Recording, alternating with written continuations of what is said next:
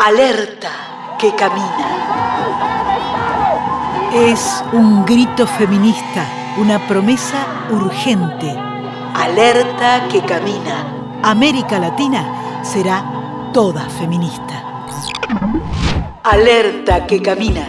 Un ciclo de podcast con activistas feministas y transfeministas de nuestro continente. Una aproximación a distintas experiencias territoriales de América Latina. Contenidos y entrevistas. Ana Cacopardo. Una producción del Centro Cultural Kirchner. Un ciclo para mirarnos en el espejo de la región. Viajamos a Guatemala para encontrarnos con Sandra Morán, feminista y lesbiana, poeta y exdiputada. Sandra fue parte de la primera organización de lesbianas que se formó en Guatemala en 1995 y cuando asumió como diputada nacional lo hizo saliendo del closet y reivindicando su identidad lesbiana y feminista. Lo hizo en Guatemala, el país con tasas más altas de femicidio en el continente, el país donde gobierna una derecha que prohíbe por ley la unión matrimonial o de hecho entre las personas del mismo sexo. Sandra Morán abrió camino en la lucha contra la clandestinidad y la lesbofobia. Me trasladaste perfectamente al día en que yo salí del closet aquí en Guatemala, en un foro precisamente que se llamaba La invisibilidad del lesbianismo también es violencia. Em, bueno, primero porque es violencia, porque nuestra lucha es ser, visibles, existir. Y, estar invisibles es, efectivamente negar nuestra existencia, negar la existencia de las diversidades.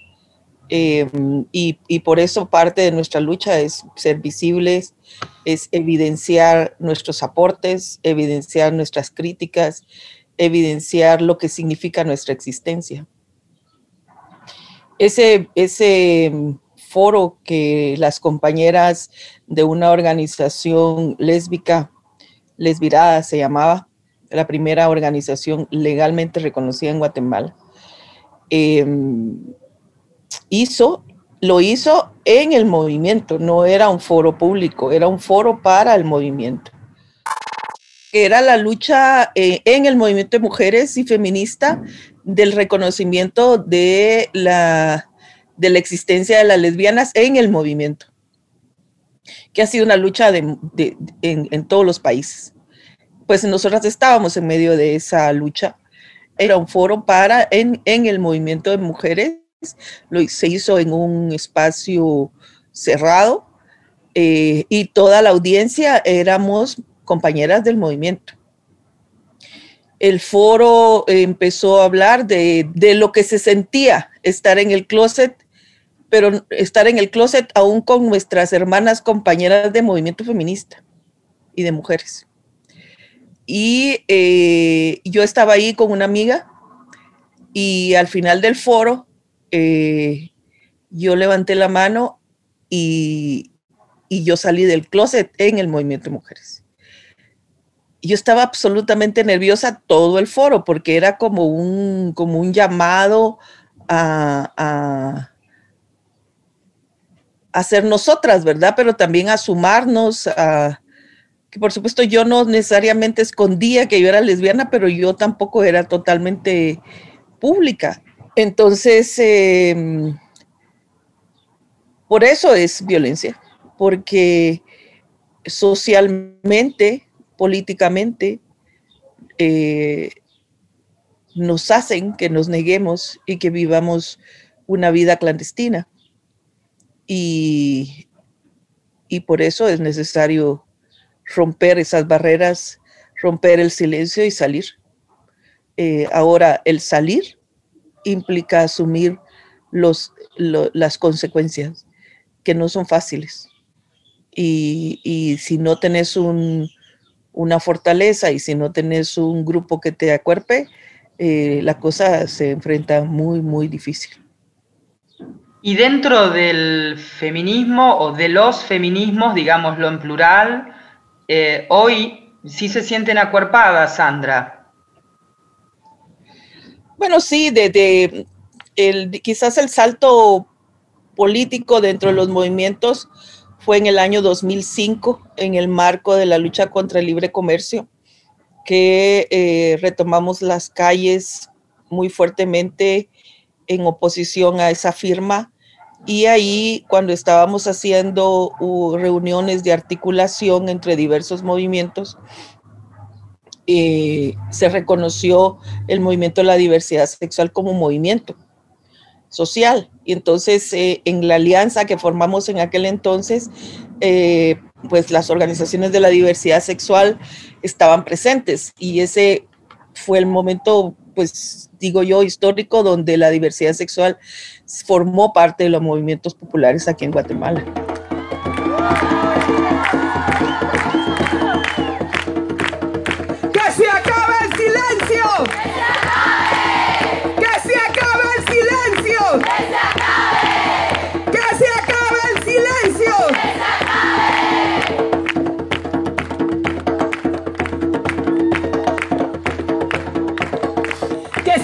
Los muros de las casas, las cárceles y las calles.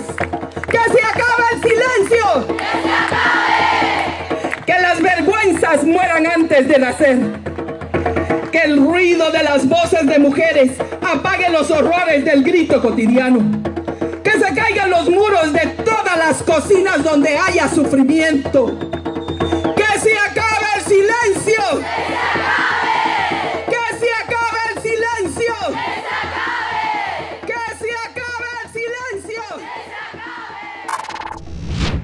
Alerta que camina. Feminismos que producen conocimiento situado en nuestro continente. Me gustaría volver sobre eh, cómo trabajaste tus propios miedos para romper el silencio, para salir del closet. ¿Cómo se rompe con esa lesbofobia que muchas veces está internalizada?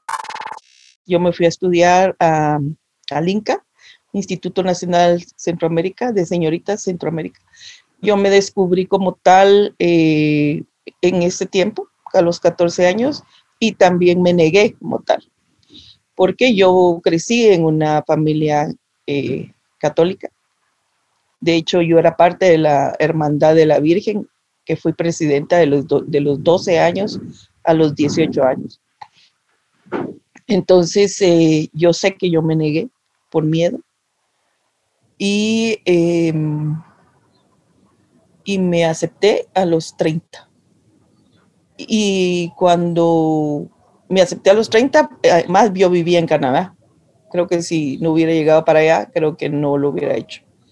Y cuando entonces empecé mi proceso de aceptarme toda la crisis que eso implicó conmigo misma, em, mis amigas guatemaltecas, ¿verdad? Que yo, yo estaba en un colectivo de, mujeres canadienses y guatemaltecas que le llamábamos Nuestra Voz, que era un colectivo que trabajaba en solidaridad con las mujeres eh, en lucha aquí en Guatemala.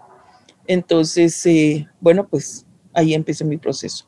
Yo regresé a Guatemala en 1994 eh, con el con uno de los miedos más terribles. Yo me había ido de Guatemala salvando la vida porque estaba siendo perseguida por mi militancia política, pero cuando regresé a Guatemala yo tenía mucho más miedo que me atacaran por ser lesbiana que por ser revolucionaria.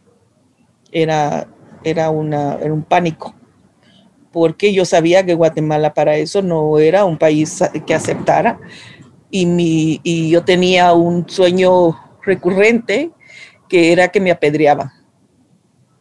Eh, ese era mi sueño. Eh, eh, y con ese miedo regresé a Guatemala en el 94. Terrible, ¿no? La imagen de la lapidación heredera, por supuesto, seguramente de esa formación católica que nos compartías. pues sí, es una imagen terrible y, sí, y muy, y lamentablemente muy real en algunas, en algunas partes del mundo.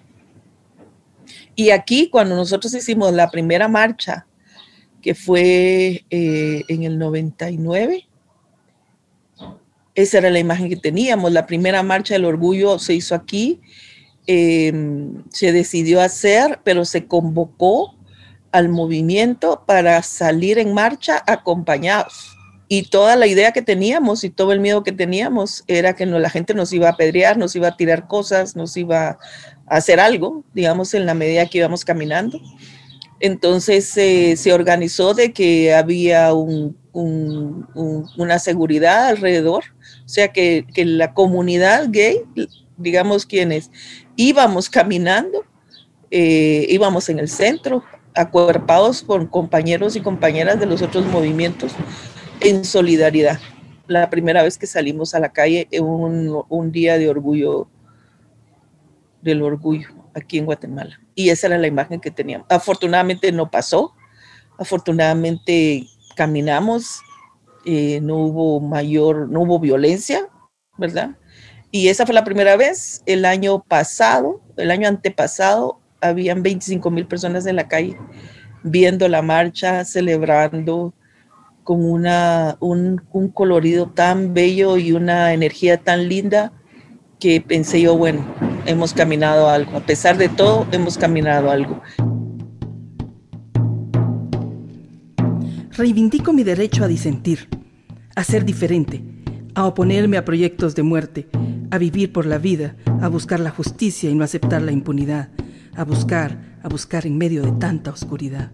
La imagen tenebrosa de ser lapidada por lesbiana, esa pesadilla recurrente de Sandra Morán, expresa un terror fomentado por la violencia estatal y paraestatal que continúa atravesando la vida de Guatemala aún después de los acuerdos de paz firmados en 1996.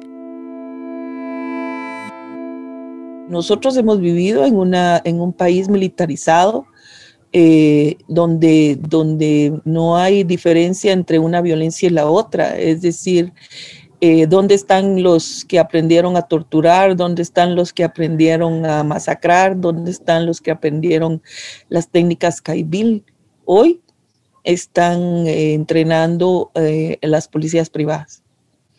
¿Y quiénes son las policías privados? Son jóvenes eh, de, los departamentos y en Oriente, aquí en Guatemala, los de Oriente, digamos, eh, son su profesión histórica, son soldados, policías y hoy policías privados.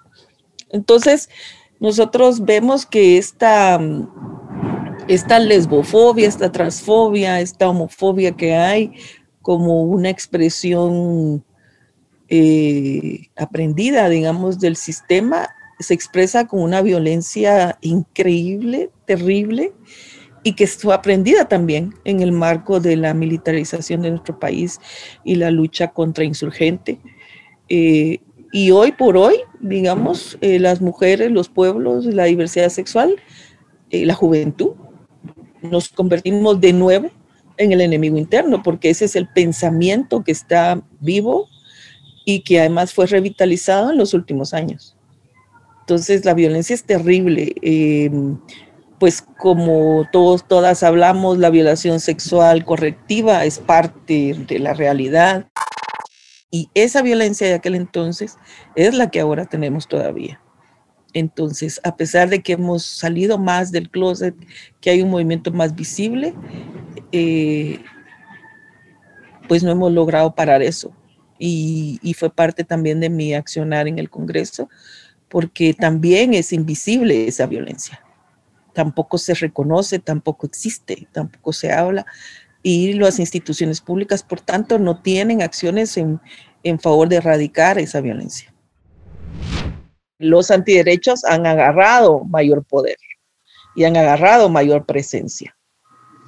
Se han organizado más y, están en, juntos con una alianza, un pacto de corruptos y una alianza criminal que nosotras decimos aquí, es que la oligarquía que ha sido también la conservadora y que ha mantenido el país como está desde siempre, se ha aliado con eh, las iglesias fundamentalistas, con los militares asesinos y ahora con los narcos. Y entonces esa alianza criminal eh, es la que ha tenido mayor fuerza y está teniendo más fuerza y está cooptando todo el Estado. Entonces esa presencia es mucho más fuerte, mucho más grande y uno de los elementos de esa alianza es el conservadurismo y es volver y es em, obstaculizar, evitar por decisión que, cualquiera de los derechos de los pueblos indígenas, de las diversidades, de, las mujeres avancen. Y hay una decisión tomada. Entonces ellos se dedican a obstaculizar y por tanto también, eh, como suele suceder en nuestros países militarizados, hay grupos paralelos que, se, que, lo que ellos, comillas, hacen es la limpieza social. Entonces, eh, ese, ese, ese marco terrible de mayor opresión, persecución, eh, de ponernos como enemigos del Estado, porque pues ahora ya son acciones desde el Estado, pues entonces eh, implica que, que nuestro trabajo por el avance de derechos, el reconocimiento de derechos, esté cada vez más difícil.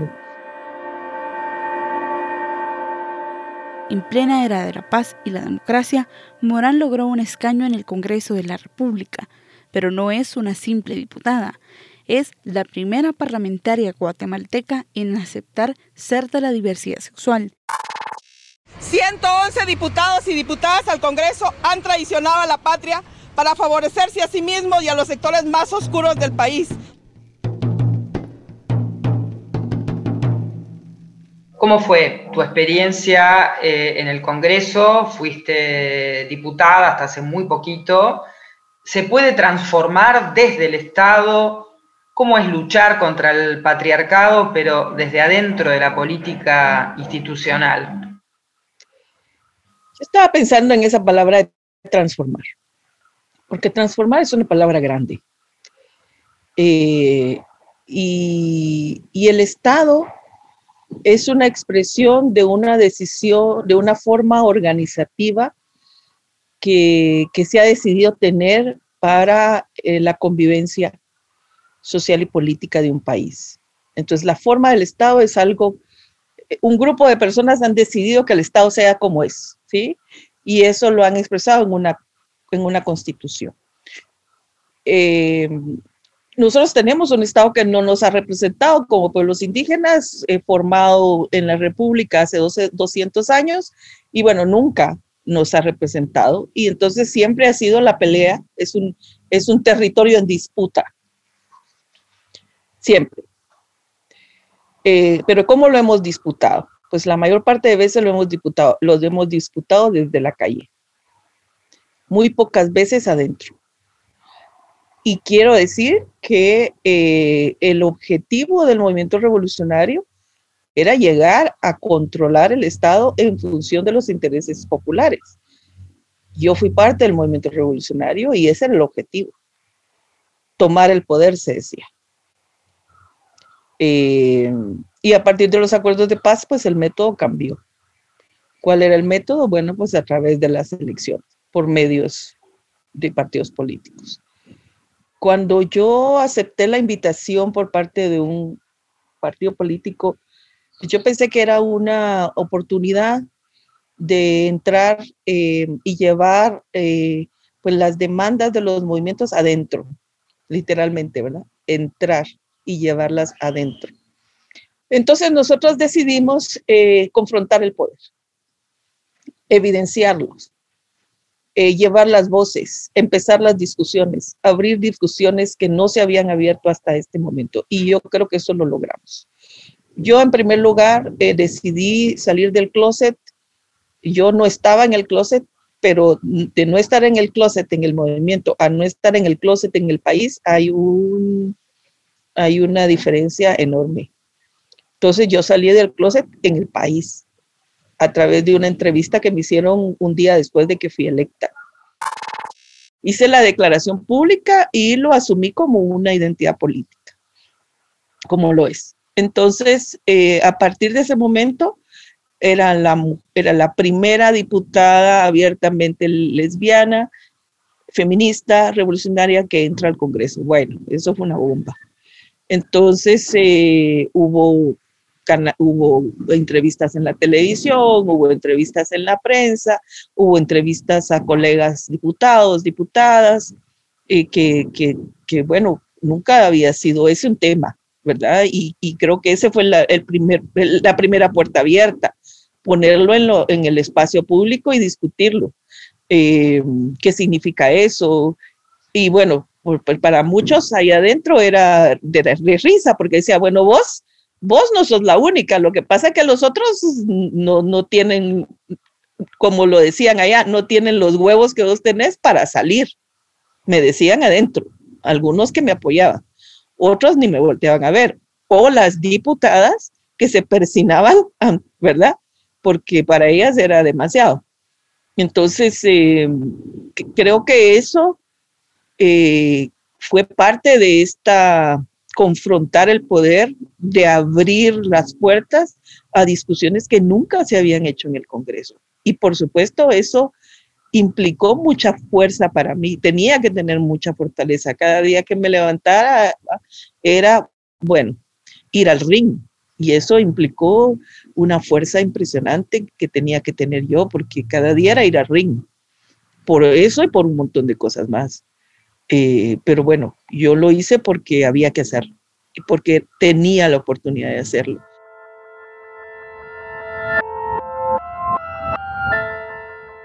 Le decía mis, a mis compañeras de trabajo, a mi equipo de trabajo, ustedes, por favor, nunca me van a decir de que esa acción que yo voy a hacer me va a quitar votos. Porque en el momento que me digan eso, estamos entonces entrando en la jugada. Porque eso es lo que pasa. Los compañeros, incluyendo los de la izquierda, que entran al Congreso, empiezan a jugar en medio de las cuatro paredes que te pone el Congreso porque si no, la gente te quita votos y por tanto entonces perdés tu, escaño y te vas. Y, y yo decidí que no iba a ser esa la lógica, que me las iba a jugar con todo, porque, porque lo, único seguro que yo tenía en ese, en ese momento eran cuatro años, era lo único seguro, ya después no se sabía qué iba a pasar, pero usted tenía cuatro años, cuatro años iba a aprovecharlos día a día para romper, para enfrentar, para poner, para hablar de lo que nunca se hablaba y lo hice. Reivindico mi derecho mi derecho a oponerme a que el ser humano sea vendido como mercancía, a que la mercancía y el dinero sean la fuerza vital del mundo. A Sandra Morán le tocó resistir desde el Congreso a una derecha fundamentalista que en 2019 impulsó una ley denominada Ley de Protección de la Vida y la Familia. Esa ley penalizaba a las mujeres por abortar, prohibía la educación sexual en las escuelas y el matrimonio entre personas del mismo sexo. Entonces, ¿por qué castigar a las mujeres? ¿Por qué solo hablar de las mujeres y no hablar de los hombres, que también tienen una responsabilidad terrible en esta situación que se da en la sociedad?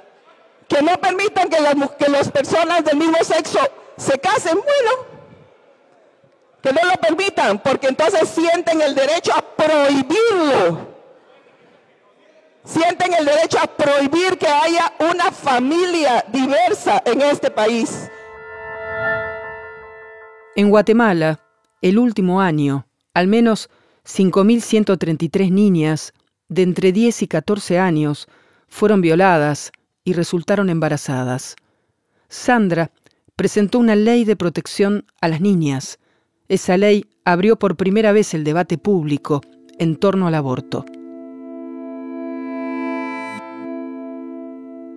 yo presenté la ley de, protección a las niñas, que uno de 20 artículos era eh, la posibilidad de abortar. Eh, la iglesia la puso y, del Congreso se decía la ley del aborto, ¿sí? Así le llamaban. Era una ley de protección a las niñas.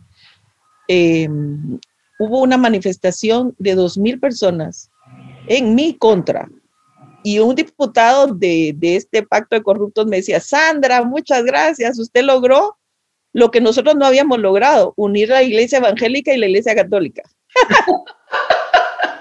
Entonces me agradecían que había logrado yo con esa acción, una acción en mi contra de unidad. Y ciertamente se juntaron.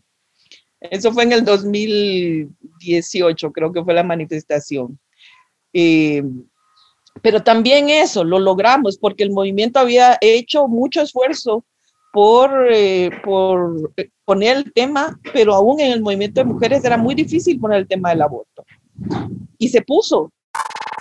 Tuvieron la mesa de discusión por primera vez en el Congreso hablando de la ley de identidad de género y hablando del aborto. Por primera vez en una mesa de más de 60 personas donde estaba en el lado, en un lado estaban las iglesias y en el otro lado las organizaciones de mujeres, organizaciones trans. Eso fue una cosa impresionante. En un mes de agosto donde yo, yo estaba con los diputados en la cabecera de la mesa y estaba toda la mesa ahí larguísima y yo miraba a mis compañeras y decía, wow, cómo hemos avanzado. Decía, qué fortaleza de hacer discusión enfrente de esta gente, estos que no tenían argumentos, ¿verdad? Pero las compañeras, las jóvenes, las compañeras trans, porque sí hubo una alianza y sí se juntaron.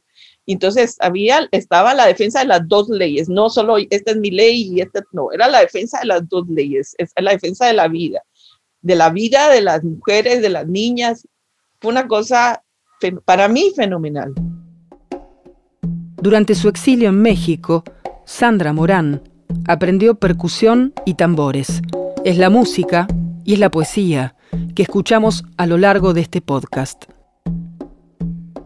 yo empecé un proceso propio, con voz propia se llama de hecho, em, porque ya no quería depender de nadie, porque los, los percusionistas generalmente somos acompañantes, no somos primera voz.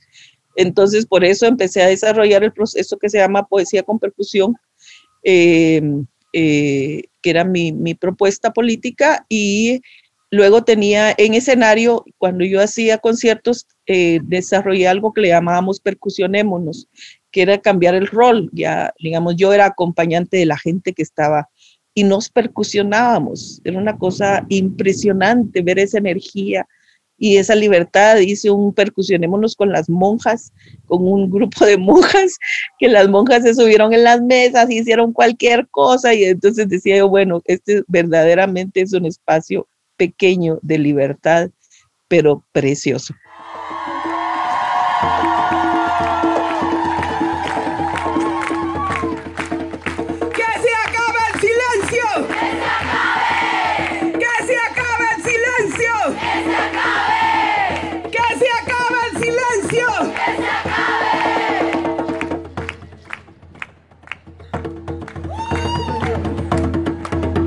Los versos de Sandra y sus tambores hicieron vibrar los cuerpos y los corazones en una plaza repleta de la ciudad de La Plata en el año 2019. Fue en el marco del encuentro plurinacional de mujeres y disidencias durante la asamblea de feministas de la Via Yala. Yo fui para el evento del encuentro nacional, plurinacional, y y bueno, primero, eh, esa experiencia es enorme. Es decir, sí, ya lo sabíamos, ¿verdad? Que ustedes se juntan cada año, que son miles, que son autoconvocadas, esos elementos que no tenemos en, nuestros en mi país. Em, y ese acumulado es enorme. Es otra cultura política. Eh, y, y, fue una, una experiencia muy interesante, aprendí muchísimo. Em, y em, y hay mucha más articulación eh, entre, entre los feminismos y la disidencia, como le llaman ustedes, porque aquí no, no, aquí está ahorita.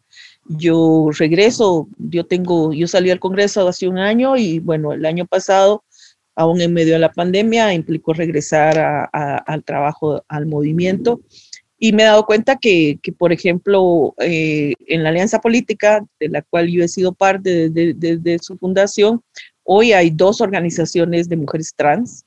Eso fue una buena sorpresa para mí. Entonces las organizaciones trans ya son parte del movimiento feminista de mujeres. En los últimos cinco o seis años creo que han sido ya más, más parte orgánica. Entonces eh, son pasos importantes. Alerta que camina en el podcast del Centro Cultural Kirchner. El aporte de los activismos lésbicos para ampliar un sujeto político de los feminismos que se define como anticapitalista y como decolonial. ¿Cuál crees que es, es ese aporte del activismo lésbico? Mira, nosotras en la Alianza Política eh, sector de mujeres en nuestras discusiones, que ha sido una alianza que, hemos discutido mucho y, decíamos que los aportes que dábamos la las diversas identidades era descubrir a partir de nuestra propia experiencia de vida cómo el sistema de opresión actúa en las diversidades y nos permitía entonces tener una mirada más integral, digamos, de cómo va afectando de acuerdo a quién es quién sos y cómo también hemos ido desarrollando estrategias de lucha o de sobrevivencia o de aprendizajes. Entonces, el aporte es esa parte, me parece, uno es el análisis y a través de la vivencia de cómo, cómo, cómo nos está afectando esa parte de de, los mandatos que el sistema nos ha puesto y cómo los vamos rompiendo. Y esas se vuelven, si las colectivizas, en herramientas de lucha contra el sistema. Entonces, em, los aportes son esas. Es bueno, también que digamos, desde la academia se han, se han, puesto nuevas categorías de análisis, pero desde la propia vivencia es que eh, podés compartir cómo, cómo vos salís del closet, cómo vos eh, te, reafirmas, cómo esa reafirmación se convierte en una forma eh, de, enfrentar el sistema, los mandatos del sistema, y cómo haces revolución desde esa pequeñita que es tu vida propia. La revolución será feminista o no será. El cierre de Sandra Morán y una reflexión sobre la noción de revolución y cómo los feminismos ensancharon los horizontes emancipatorios en nuestro continente. Esa es una pregunta que nosotras hemos hecho aquí. ¿Qué es revolución para nosotras ahora, verdad? Porque, bueno, nosotras somos del movimiento revolucionario que, que, ahí nacimos y ahí aprendimos, digamos, eh, eh, y que el movimiento feminista nos ayudó a expandir, digamos, esa comprensión de la vida eh, y a, revelarnos, digamos, hacia una forma de ver la revolución y, ampliar el concepto de revolución desde nosotras mismas, ¿verdad? Entonces, eh, y hoy con las juventudes, eh, la pregunta es, ¿cuál es, qué es hacer revolución ahora? Y, yo creo que cada, cada mm, momento le puede dar un sentido distinto, porque eh, digamos, la marea verde, si, si no está haciendo revolución, ¿qué es lo que está haciendo? Pues la marea verde está revolucionando, digamos, la vida de mucha gente y el sentido de lucha eh, que hoy tenemos. Es decir, y la marea verde se conoce en el mundo, pero ahora también otro elemento de la revolución es que no solo hablamos de, de los seres humanos, hablamos de la naturaleza y yo creo que ese ese otro elemento de revolución que los pueblos indígenas siempre lo nombraron, pero que no teníamos oídos para, para escucharlos, hoy es un elemento fundamental también en la revolución. Y, bueno, yo creo que esa es una revolución profunda, eh, entender, los, entender la relación con la naturaleza y, y, recobrar esa idea de que somos parte de, y que hacemos algo porque por evitar que la sigamos matando o, se acabó todo. Tenemos que revolucionar el sistema en su conjunto. Y, nosotras, eh, esa es nuestra mirada, ¿verdad? Es nuestra mirada eh, más integral y, aportamos a eso. Y yo lo que hice, eh, en, en, el, en el sector, en la Alianza Política Sector de Mujeres, identificamos que eran cinco territorios los que están en disputa o que son los que están en disputa. El territorio cuerpo, el territorio tierra, naturaleza, memoria e historia. Y yo, estando en el Congreso, agregué Estado. Y los pueblos indígenas agregan cosmovisión como territorios en disputa. Y yo lo que pensé y decidí e hice estando en el Congreso fue hacer disputa en esos territorios a través de las leyes y a través de confrontar el poder en esos espacios. Eh, hablamos de, la revolución y hablamos de transformación. Bueno, pues yo aporté un pedacito para seguir en ese proceso porque esos dos cosas son procesos largos. Pero lo que podemos hacer en nuestra corta vida es, es aportar, aportar a hacerlo y, porque eso le, le da sentido a la vida y me dio sentido a mi vida desde muy joven y sigo ahí. Alerta que camina, un podcast para pensar los feminismos como parte del horizonte de transformación social. Contenido y entrevistas, Ana Cacopardo. Locución, Liliana Daunes. Montaje sonoro, Fermín Irigoyen. Una producción del Centro Cultural Kirchner.